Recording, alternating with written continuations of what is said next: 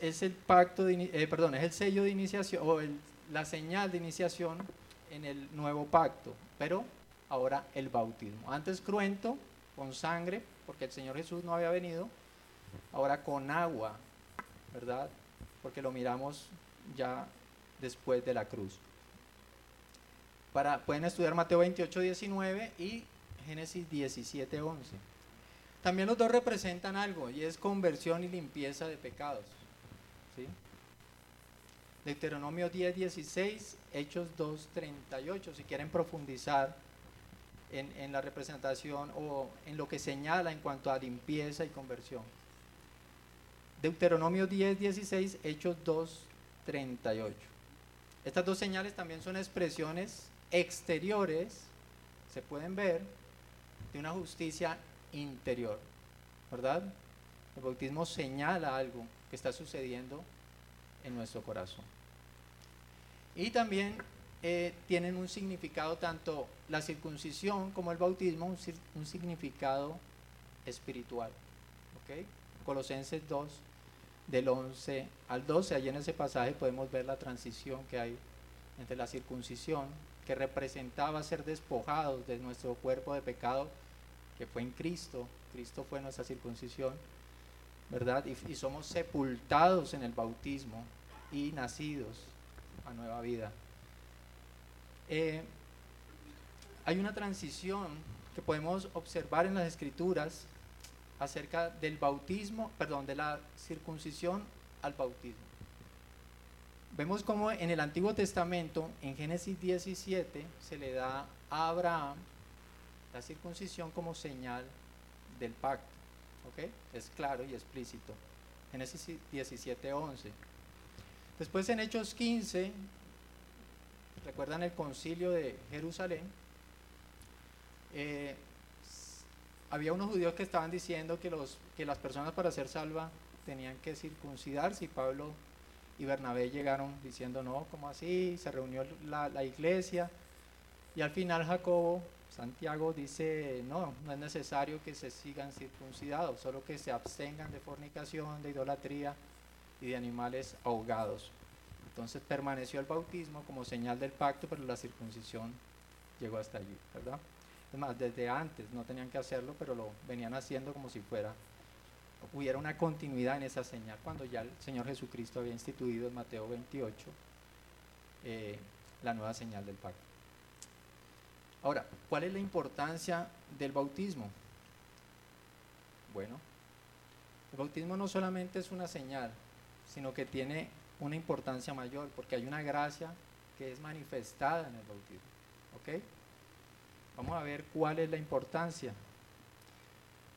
Primero, el bautismo valida el Evangelio.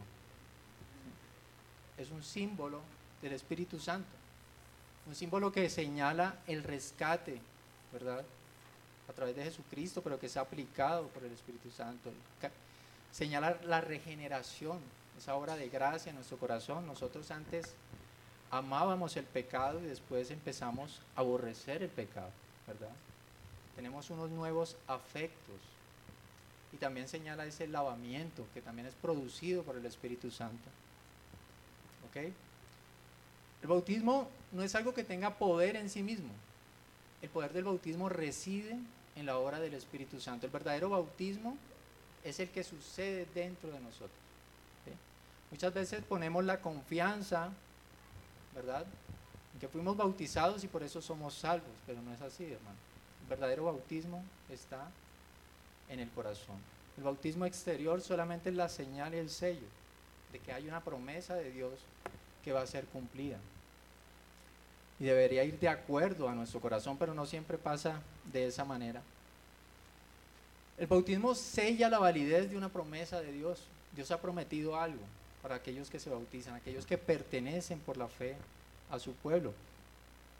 Y hay una promesa de que Dios nos va a salvar, que Dios va a lavar nuestros pecados, ¿verdad? Que vamos a estar unidos a Cristo en su humillación, en su resurrección, en su exaltación, que vamos a tener vida eterna junto a Él. Todo eso señala el bautismo. A veces nosotros nos bautizamos, escuchamos del bautismo, pedimos ser bautizados, pero muchas veces no tenemos claro qué significa ese sacramento y deberíamos tenerlo. Al igual que la Santa Cena, ¿verdad? Queremos tomarla y a veces, no, pero ¿por qué no puedo y tal? Pero ni siquiera tenemos claro a qué se refiere la Santa Cena, eso lo vamos a ver en la próxima clase. Debemos discernir, ¿verdad? Cada uno de los sacramentos. Aún tomarlo sin discernir no es correcto, ¿verdad? El bautismo también eh, da testimonio de una promesa y es la promesa de redención. Y el bautismo nos informa algo, nos informa que es una señal y un sello de una justicia que nos pertenece. Cristo murió por nuestros pecados, ¿verdad? Cristo nos dio su justicia. Nosotros cuando nos bautizamos estamos diciendo, esa justicia me pertenece y es real, porque estoy siendo sellado con ese sello que Dios me ha dado, que es el bautismo. ¿Qué más señala el bautismo? La unión con Cristo. Somos unidos a Cristo, ¿verdad? Hay una unión vital con el Salvador. Separados de mí, nada pueden hacer, lo dijo el Señor. Pero e, el bautismo señala esa unión. Voy a leer rápidamente un pasaje, Romanos 6 del 4 al 5. Por tanto hemos sido sepultados con Él por medio del bautismo para muerte, a fin de que como Cristo resucitó de entre los muertos, por la gloria del Padre, así también nosotros andemos en novedad de vida, porque si hemos sido unidos a Cristo en la semejanza de su muerte, ciertamente lo seremos también en la semejanza de su resurrección. ¿Qué más señala el bautismo? Entonces, hemos visto que nos recuerda el Evangelio, hemos visto que señala la unión con Cristo, pero también señala la regeneración que es producida por el Espíritu Santo, ¿verdad? Pablo en Tito 3, del 4 al 6 dice, pero cuando se manifestó la bondad de Dios nuestro Salvador y su amor hacia la humanidad, Él nos salvó no por obras de justicia que nosotros hubiéramos hecho, sino conforme a su misericordia, por medio del lavamiento, de la regeneración y la renovación por el Espíritu Santo que Él derramó sobre nosotros abundantemente por medio de Jesucristo, nuestro Salvador. Y aquí está relacionando el apóstol Pablo la regeneración con un lavamiento que es obrado a través del Espíritu Santo. ¿Qué más señala el bautismo? Bueno, la muerte al pecado y una vida rendida a Dios. Romanos 6, 3 al 4. ¿O no saben que ustedes que, que todos los que hemos sido bautizados en Cristo Jesús hemos sido bautizados en su muerte? Por tanto, hemos sido sepultados con Él por medio del bautismo para muerte, a fin de que como Cristo resucitó de entre los muertos por la gloria del Padre, así también nosotros andemos en novedad de vida. Entonces nos recuerda el Evangelio, hay unas promesas, primero que todo debemos ver las promesas de Dios que están en el Evangelio, ¿verdad? Él ha prometido salvarnos, regenerarnos, darnos vida eterna, unirnos a Cristo. Y eso señala el bautismo, señala el Evangelio, señala la unión con Cristo, señala la regeneración y señala una vida rendida a Dios. Le estamos diciendo, Señor, tú eres mi Salvador y Señor. Yo voy a vivir una vida conforme a tu voluntad porque he muerto con Cristo. Mis pecados han muerto con el bautismo. Ahora nazco para andar en novedad de vida. Es una señal externa de una realidad interior. ¿Listo? ¿Hasta ahí es claro, hermano?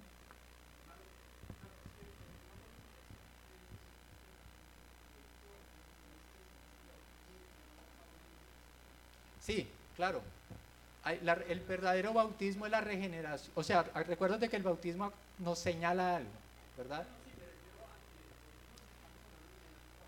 Es representado por un lavamiento. Sí, sí, correcto.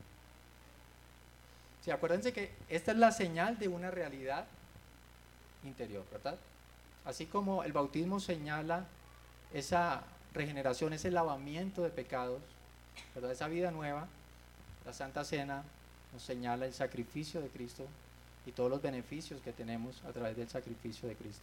Son señales de una realidad interior, espiritual. Ahora, hay elementos que deben eh, ser administrados cuando se aplican los sacramentos. Y el elemento para el bautismo es el agua. ¿ok? el sacramento cuando es administrado debe administrarse a través de agua debe ser administrado en el nombre del Dios Trino, ¿verdad? y debe ser acompañado por el ministerio de la palabra. Entonces, no solamente podemos aplicar el agua, sino también explicar a qué corresponde el sacramento, ¿verdad? Nos debe ayudar la palabra de Dios a discernir cuál es el propósito del sacramento.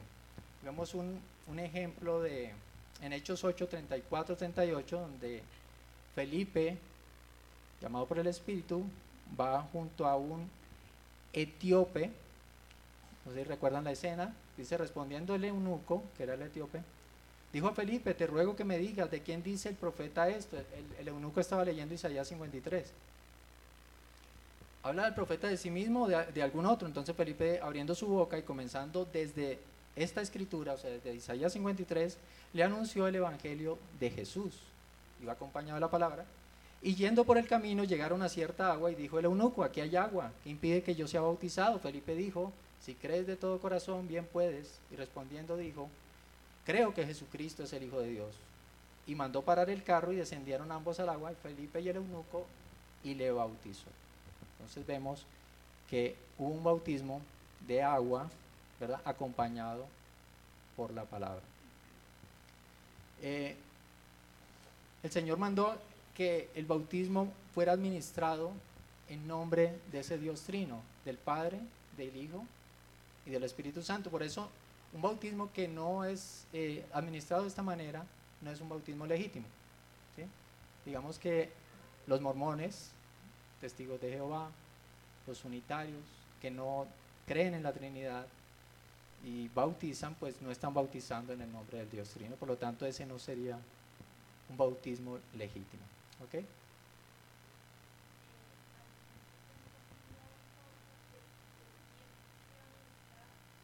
Sí, no importa.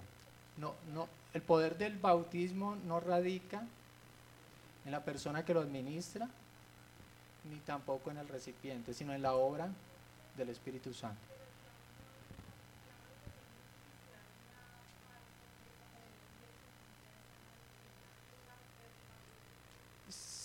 digamos que digamos que cuando alguien te predica el evangelio, aún un impío, ¿sí? Y conoce la escritura y te predica y la palabra obra en tu corazón, no importa la base, o sea, no importa quién administró eh, ese medio de gracia, ¿sí? Digamos que de cierta manera a los sacramentos son medios de gracia, ¿sí? Y el poder no radica en ellos como si. O sea, nunca podemos poner la esperanza como tal en el, en, el, elemento como tal, sino en la obra de, Dios en ese medio de gracia.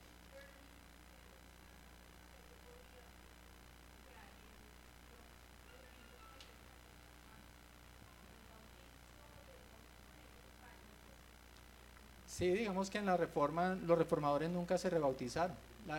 el rebautismo comenzó con los anabautistas y digamos que ellos tenían muchos eh, problemas en su doctrina, ¿no? De, ahí vienen los testigos de Jehová, creo.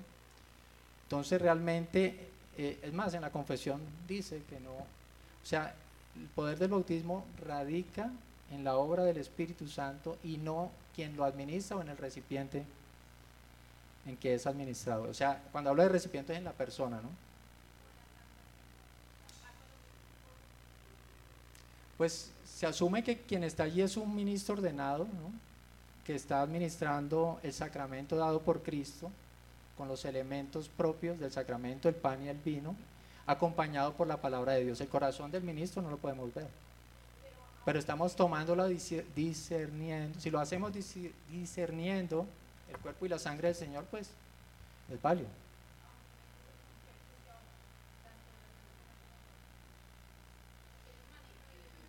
Sí, porque es que el sacramento no pertenece a ellos, sino pertenece a Dios.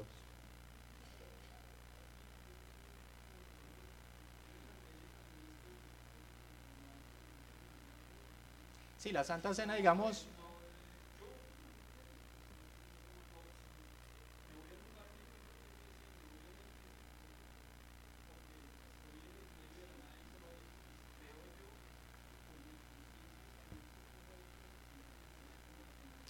Bueno, yo te digo una cosa, yo, yo no iría a una iglesia católica ni si estuviera en medio de la nada, primero, porque si es una, es una doctrina eh, apóstata, ¿no?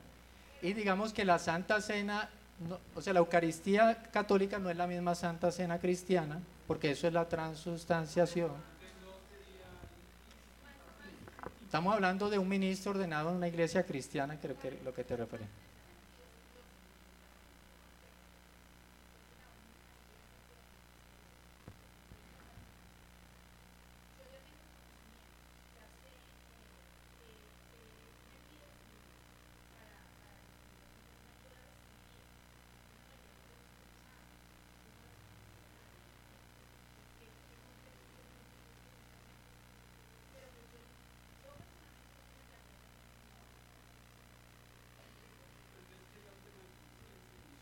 Sí, claro, ahí entra la conciencia. O sea, como te digo, el sacramento, hay un sacramento, hay unos elementos y una forma de administrarlos. No depende de, la, quien administra. Así como te daba el ejemplo de la palabra de Dios. La palabra de Dios, el poder de la palabra radica en la palabra como sea, pero no en la, en la persona que está predicando la palabra. Nosotros no podemos confiar en la persona por la elocuencia, ¿verdad? Que tenga o por el conocimiento. La conversión de Spurgeon se dio a través de un zapatero.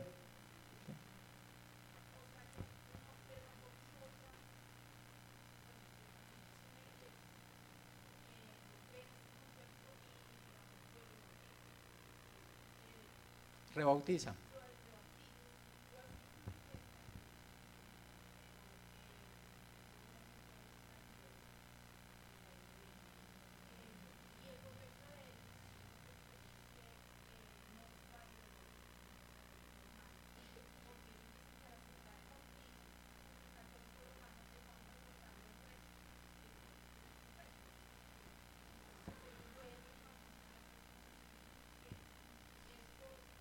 Sí, es válido, pero no debería ser, ¿no?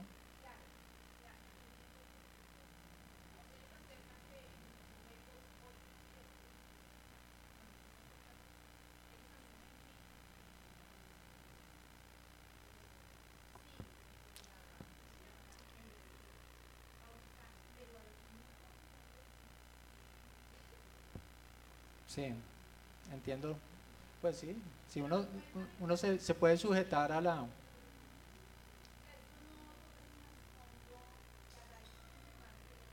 Lo que pasa es que mira, mira esto. ¿A qué, ¿A qué apunta el bautismo? A la regeneración. ¿Y cuántas veces somos regenerados? Entonces debería administrarse solo una vez.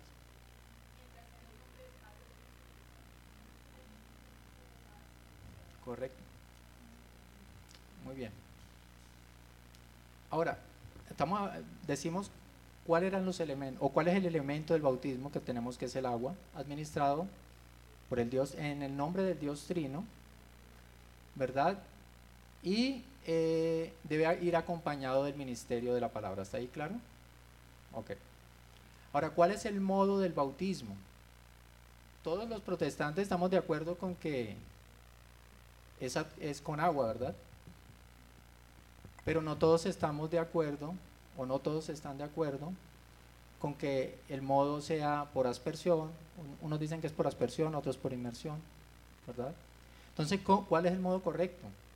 ¿Qué nos dice la escritura? ¿Se debe hundir la persona? ¿O se debe aplicar rociamiento o un derramamiento de agua? Bueno, lo, que primero, lo primero que debemos tener en claro es qué significa o a qué apunta el bautismo, ¿verdad?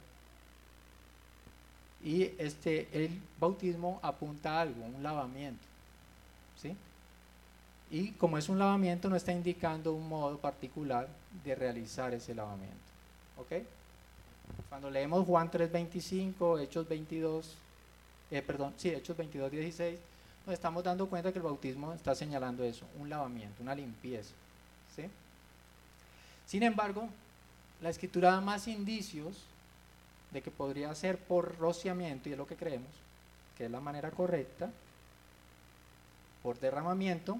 ¿Por qué? Porque la, escritura, por ejemplo, habla en Marcos 7, del 2 al 5, que los judíos bautizaban o lavaban, es la misma palabra, copas, jarros, bandejas, cobre, los lechos, ¿verdad? Entonces no creo que metieran los lechos para lavarlos, sino que echaban agua. También el número de personas que eran bautizadas, en ocasiones eh, dicen hechos que fueron 3.000 personas bautizadas. Imagínate meter en un río 3.000 personas, la contaminación tan grande en, un lugar desértico donde el agua pues era valiosa, ¿verdad? Eh, digamos el, el bautismo del carcelero y de Pablo. Dice que Pablo se le cayeron las escamas de sus ojos y fue bautizado. Estaba en su casa, ¿no? Carcelero también fue en la, hubo un terremoto en la noche y dice que creyó y fue bautizado. No, no, no hay indicios de que corrieran eh, por la ciudad a buscar el río Jordana, sumergirse. Lo más probable es que en su casa hubiesen sido bautizados. También lo más importante es el trasfondo, que es lavamientos. ¿Cómo eran los lavamientos en el Antiguo Testamento? Bueno, eran aplicados por rociamiento y eran derramados también. Hebreos 9.10, Hebreos 9, 19 al 22, Levítico 7, 14, Números 8, 7, Ezequiel 36, 25 nos habla de rociamientos, de derramamientos, ¿verdad?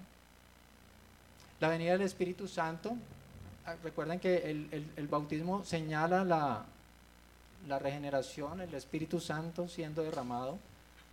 Cuando leemos Hebreos 9, 19, nos damos cuenta que el eh, perdón, Joel 28, Joel 2, 28, nos damos cuenta que el Espíritu de Dios es derramado, ¿verdad?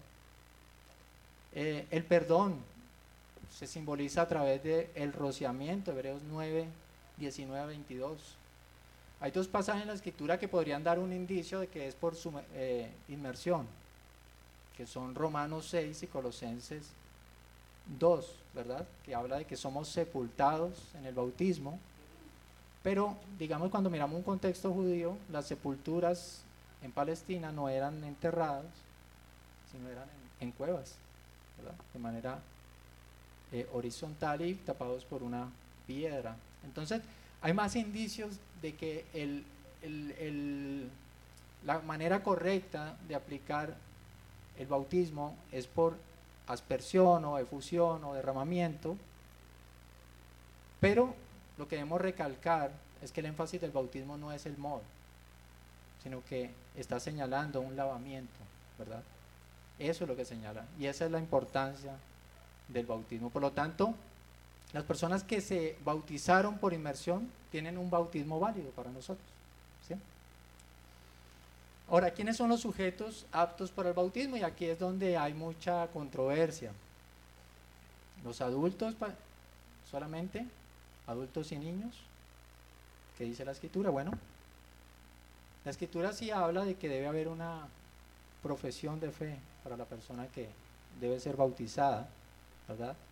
Inicialmente el Señor pensó en adultos eh, cuando dice hagan discípulos en todas las naciones, ¿verdad? La manera de propagar el Evangelio era a través de adultos.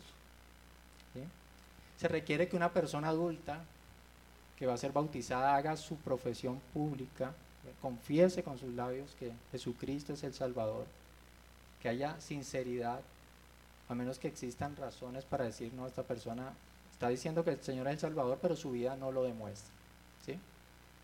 Pero, aunque hay personas que niegan que el bautismo de infantes es válido, eh, porque, oh, bueno, niegan que es válido, dicen, no, los niños no pueden ejercer su fe, ¿verdad?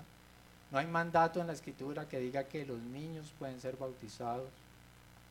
No hay ejemplos explícitos donde se muestre el bautismo de niños. Sin embargo, nosotros, eh, o, esa, esas eh, afirmaciones no demuestran que el bautismo no sea de niños, de infantes, no sea bíblico. ¿Verdad? Y debemos tener en cuenta para el bautismo de infantes el contexto de ese bautismo. Hay un trasfondo.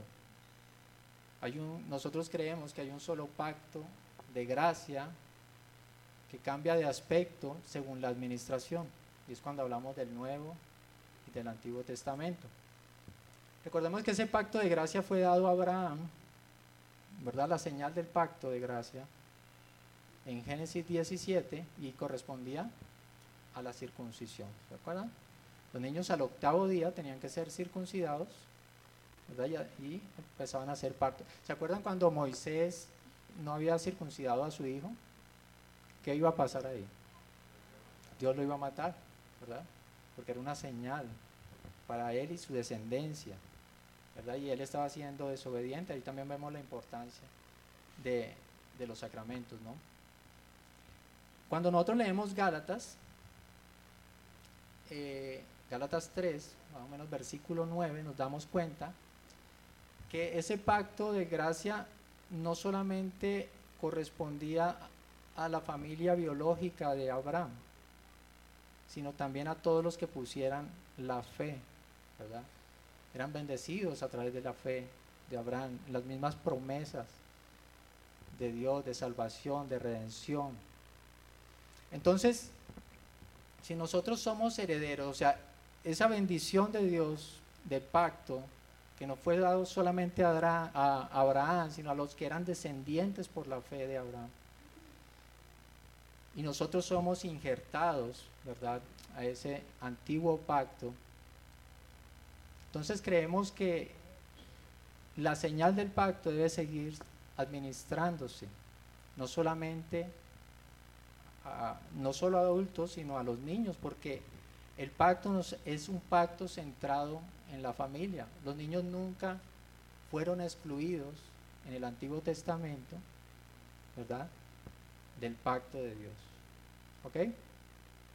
Y al ser el rito de iniciación, ya vimos cómo hubo una, eh, un cambio entre el sacramento de la circuncisión al sacramento del bautismo en su aspecto, porque señalan lo mismo, pensamos que las personas que son incluidas al pacto, y más cuando es un pacto centrado en la familia, deben llevar el sello del pacto. Es decir, ¿por qué bautizamos a nuestros hijos? Porque la escritura no da indicios de exclusión de los niños, ¿verdad? Ni en el antiguo, cuando explícitamente son incluidos, ni en el nuevo. Antes lo que hay es indicios de que continúa la inclusión de los niños. Cuando leemos 1 Corintios 7, 14, Pablo dice que los niños son santos, ¿verdad? Los hijos de los creyentes. Son santificados por el Padre creyente, aun si uno de los dos padres no es creyente. El niño es santificado, apartado, es diferente. Mateo 19, 14, ¿verdad? ¿Qué dice el Señor cuando ve que los discípulos están alejando a los niños? Dejen que los niños vengan a mí y no se lo impidan porque de ellos es el reino. Eran traídos por la fe de sus padres a Cristo, ¿verdad? Y, Cristo que dice, no se lo impidan. También vemos cómo los textos del Nuevo Testamento son más inclusivos, ¿verdad? Es más extensivo el pacto que, que, o sea, hay más una extensión que una contracción del pacto. Antes las mujeres no se circuncidaban, bueno, no, no era posible. Pero eh, los hombres representaban, esas, eh, eran, eran marcados con esa señal. Pero en Gálatas 3 vemos que hay una expansión, dice que ya no hay judío, ni griego, ni gentil, ¿verdad? Ni hombre, ni mujer. ¿Sí? No hay una contracción, hay una expansión. Ahora las mujeres pueden ser bautizadas. Encontramos continuidad del pacto. Encontramos eh, que los, los creyentes son apartados junto con sus hijos, ¿verdad? Encontramos a Jesús bendiciendo a los niños.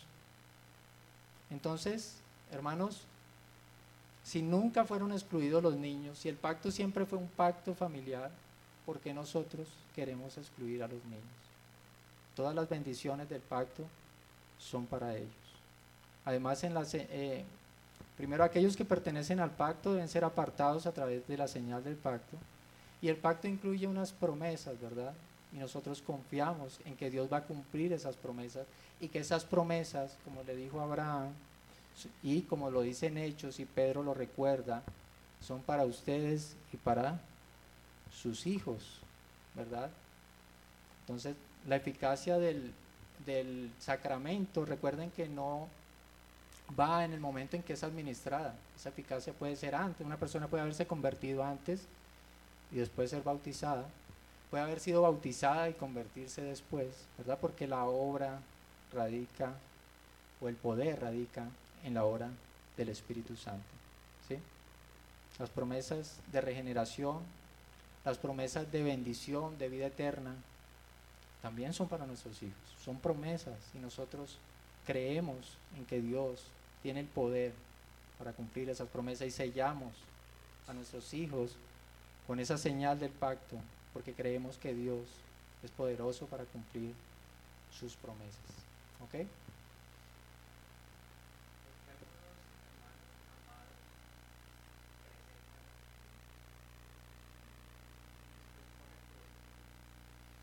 La presentación de los niños creo que la toman del Antiguo Testamento, cuando los niños eran presentados, porque ellos son precisamente las personas eh, o los hermanos que afirman que los niños no pueden recibir eh, la señal del pacto porque eh, no tienen fe en ese momento, que, que, la reciben y que para recibirla es necesaria la fe. Pero dicen, bueno, en lugar de bautizarlos, lo que podemos es presentarlos al Señor, ¿verdad? Como, pues es, es algo raro, ¿no? Porque, digamos, ellos no ven a los niños como creyentes, pero los tratan como creyentes. Entonces los traen a la iglesia, oran por ellos, los ponen a orar, le dicen el Señor es tu Padre, pero dicen que no son creyentes, entonces es algo muy raro, ¿no? La presentación es correcta, pues nosotros no presentamos los niños, ¿no? Eso es algo muy, pues de otras iglesias, no puedo juzgarlo, pero digamos que eh, buscamos la pureza de la doctrina y lo que nos indican las escrituras y la convicción que tenemos es que los niños no solamente deben ser presentados, porque en el Antiguo Testamento no solamente eran presentados, sino que recibían la señal del pacto de gracia, eran incluidos en el pueblo de Dios.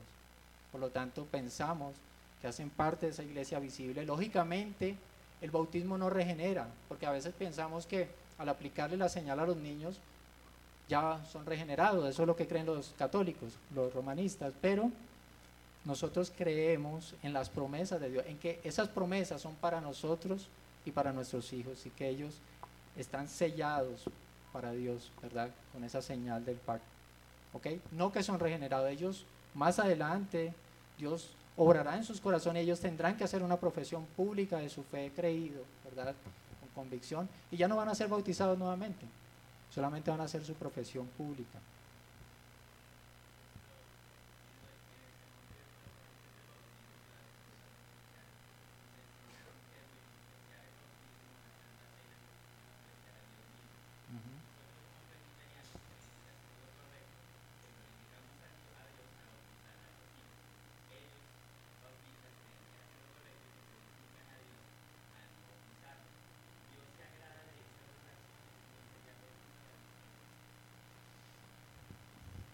Dios se agrada de esas dos acciones. No, Dios se agrada de lo que Él manda.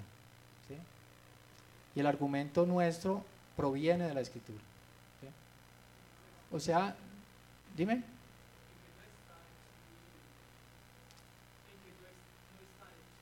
En que no está excluido, sí. Sí, digamos, no podemos hacer una exclusión de algo que la Biblia no está excluyendo, ¿verdad? Y como te digo, hay más indicios, listo, no hay eh, un pasaje que nos diga, debes coger a tus niños y bautizarlos. Pero aún el silencio de la escritura en esto nos indica algo, que era algo que se hacía habitualmente, o sea, era normal para ellos, no había que volver a explicar. Ahora no, ya no tienes que incluir a tus hijos en el pacto, ahora tienes que sacarlos del pacto. Es un pacto familiar, es un pacto que no solamente es para los, las personas adultas, es un pacto que es para todo, o sea, no es para alguien individualmente, ¿verdad? Dios no obra de esa manera, Dios obra a través de una iglesia, ¿verdad? Su presencia está en la iglesia, por lo tanto, toda la familia de la iglesia es la familia de Dios, todos aquellos que han sido sellados, ¿verdad? La inclusión en ese pacto, el sello para esa inclusión es el bautismo que apunta y señala unas promesas, a una realidad, ¿verdad? Y creemos que esa realidad eh, pertenece también a nuestros hijos. No sé si he sido bastante enfático en eso, pero creo que no hay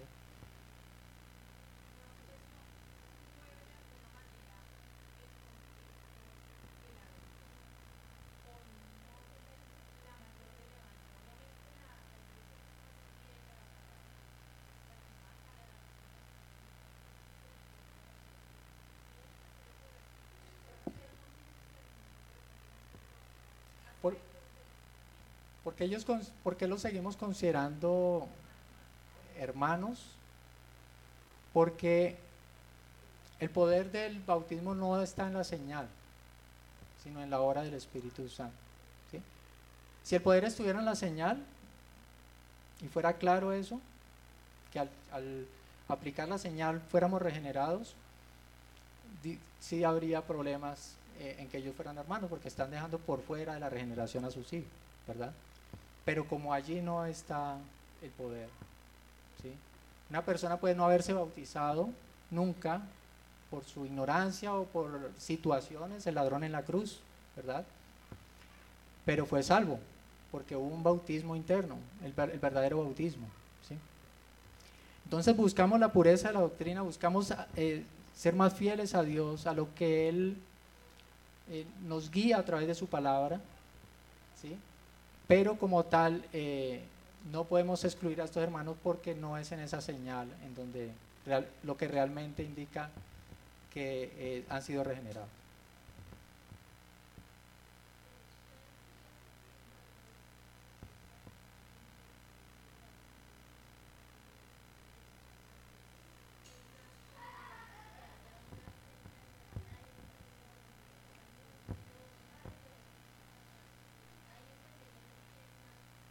Sí.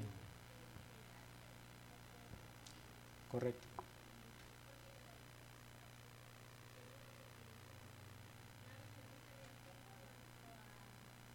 Correcto. Correcto, porque ellos creen, o sea, ellos y nosotros creemos que debe haber una profesión pública, confesar, ¿verdad? Si somos adultos debemos confesar que creemos en el Señor para ser bautizados. Ellos aplican con agua en el nombre del Padre, el Hijo y el Espíritu Santo por un ministro eh, válidamente ordenado. ¿sí? Tienen una perspectiva diferente porque dicen la escritura no me indica que los niños deben ser bautizados. Dice que cada quien juzga un día para el Señor lo hace. ¿sí? Y ellos dicen, aquí esto no me dice que los niños deben ser bautizados. Nosotros decimos, hay muchos indicios del pacto, una continuidad en el pacto que nos dice que deben ser bautizados. ¿sí? Pero no es en la señal en donde está el poder de Dios para regenerar. La señal es un paso de obediencia. La verdadera conversión, la regeneración está en eh, la obra del Espíritu Santo. Entonces, como la regeneración está en la obra del Espíritu Santo, nosotros no podemos eh, pues decir que ellos no son creyentes.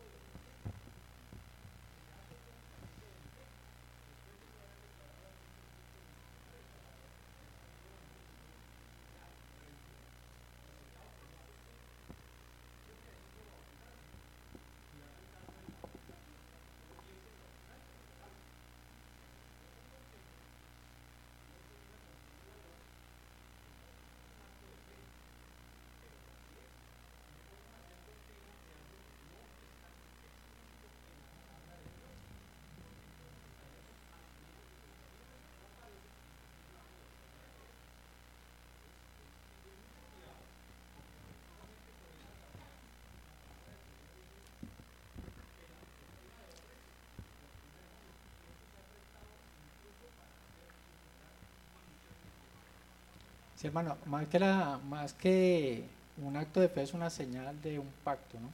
Entonces debemos tener en cuenta eso y no podemos desligar el Antiguo del Nuevo Testamento. Es un mismo pacto de gracia, solamente con un aspecto diferente porque son dos administraciones diferentes. Ya tengo que terminar.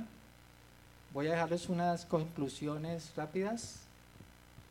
El pecado de descuidar el bautismo es cuando despreciamos el bautismo, ¿verdad? Estamos despreciando la señal y lo que ello apunta, ¿verdad? La salvación del Señor. Entonces, por eso es pecado decir, yo no me quiero bautizar, porque está apuntando a la salvación del Señor y lo estamos despreciando. Debemos entender que el bautismo no es quien regenera, el verdadero bautismo es el bautismo interno del Espíritu Santo, ese es el que regenera, ¿verdad? Una persona puede ser salva sin haberse bautizado nunca. Ponemos el caso del, del ladrón en la cruz. No todas las personas que se bautizan son regeneradas, ¿verdad? Vemos el caso de Simón el Mago. Fue bautizado pero nunca regenerado. El bautismo debe administrarse una sola vez porque representa la regeneración. La regeneración se da una sola vez. Es un evento único. El bautismo apunta a unas promesas, unos beneficios conseguidos por Cristo, ¿verdad? Y nosotros somos participantes de esos beneficios a través del sello del bautismo. Y la validez del bautismo, hermanos, nunca recae en quien lo recibe, nunca recae en quien lo administra. La validez del bautismo no recae en los padres ni en los hijos. Este sacramento recae y es su validez en el carácter de aquel que nos ha dado la promesa. ¿Y quién nos dio la promesa del bautismo? Las promesas que están allí, el único y sabio Dios, nuestro Salvador. Amén. Vamos a orar. Señor eterno, te damos gracias por este tiempo, gracias por tu palabra, Señor. Eres tú quien obra en nosotros la convicción. Te rogamos, Padre, que nos ayudes a seguir creciendo en el conocimiento de tu voluntad, a ser fieles en tu palabra, a buscar esa comunión contigo, Señor, a entender estos medios de gracia, a entender los sacramentos como sellos, señales de la justicia, del pacto que hay contigo, Señor, un pacto que no es de hombres, sino que has tú instituido, Señor, porque tú condescendiste con los hombres y les diste señales, Señor, para demostrar la validez de ese pacto. Gracias, Señor, por las bendiciones que hallamos en Él y gracias, Señor, porque nos das la promesa de que tú cumplirás con todo aquello que en ellos hay, Señor. Gracias te damos en Cristo Jesús. Amén.